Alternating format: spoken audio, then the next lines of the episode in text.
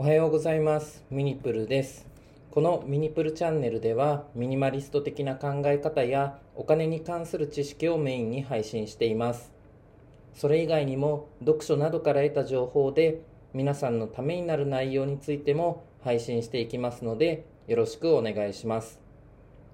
今日は音声配信を始めてから初めて質問付きのお便りをいただきました。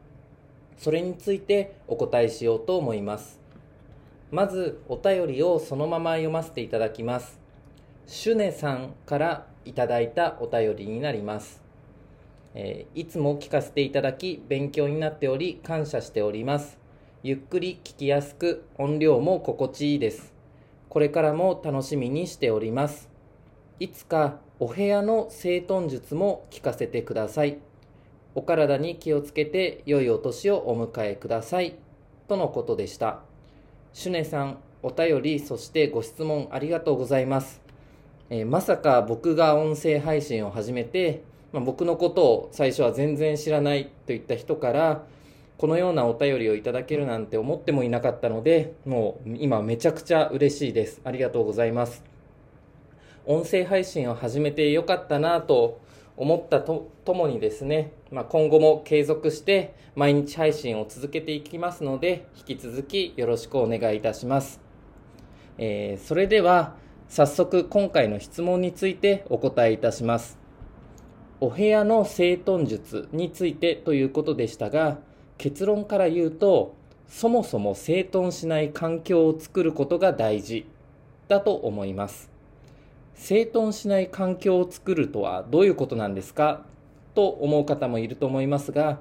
具体的には3つありまして1つ目が毎日使うものしか部屋に置かないということ。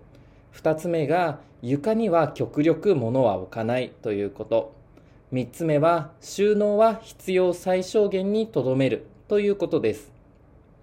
参考までに今日の配信のサムネイル、まあ、画像ですね。今日の配信の画像では僕の部屋の今の写真を載せています。まず僕は基本的に毎日使うものしか見えるところに置きません。例えばこの写真で言うとスタンディングデスクやあとは寝る時のマットレスあとはリラックス用の小さなソファーですね。これこちら無印良品のソファーなんですけどそれらがこれに当てはまります。このように毎日使うものだけ出しておけば出したりしまったりという行動をすることはありません。いちいち出したりしまったりしていてはその分時間がかかりますし手間もかかりますよね。なので極力毎日使うものだけを意識して出すようにしています。次に床には極力物を置かないということです。床に物を置いてしまうとどうしてもあれこれ物を置きたくなってしまいます。例えばゴミもそうですし読んでる途中の本だったりあとは職場から持って帰ってきた荷物などですね。物を置く癖をつけてしまうと整理整頓する頻度がどうしても増えます。ですのでできる限り床に物は置かず物の住所というものを逐一決めてそこにすぐに置くようにしましょう。僕は帰宅したら上着のダウンですね。ダウンはすぐにハンガーにかけて壁に吊るすようにしてます。これも脱ぎっぱなしで、えーとまあ、床に置いたままにしていては後で整頓する手間がかかってしまうのでもうすぐにそのダウンの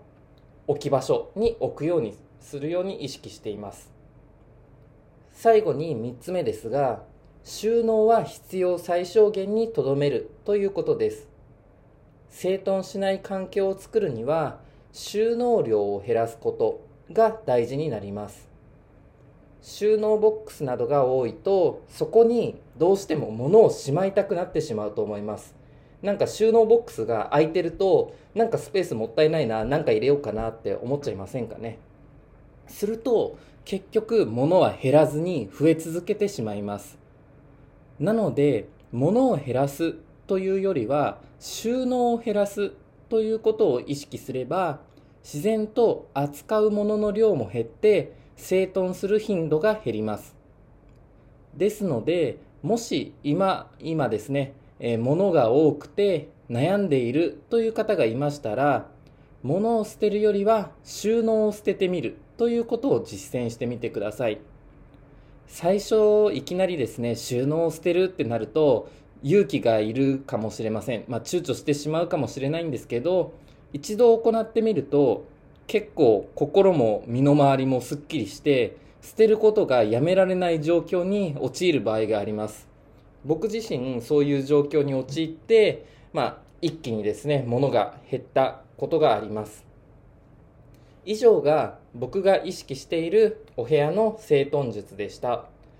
まあ、参考になったかわからないんですけど結論を言うと整頓する頻度を減らす環境づくりが大事ということです。具体的には先ほども言いましたが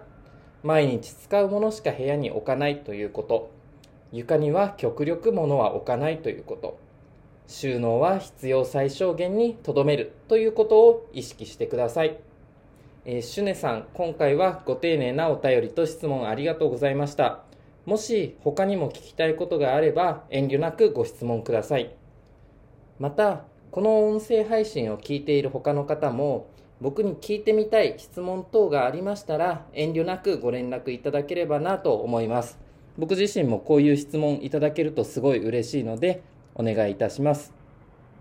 皆さんが聞かれている音声配信のプラットフォームから、まあ、アプリとかですねから連絡することも可能ですしもしわからなければ今日の概要欄に僕の Twitter のリンク貼っておきますのでそちらから DM 等でご連絡いただければ今日みたいにお答えさせていただきます。皆さんの何かの参考になれば幸いです。それではまた。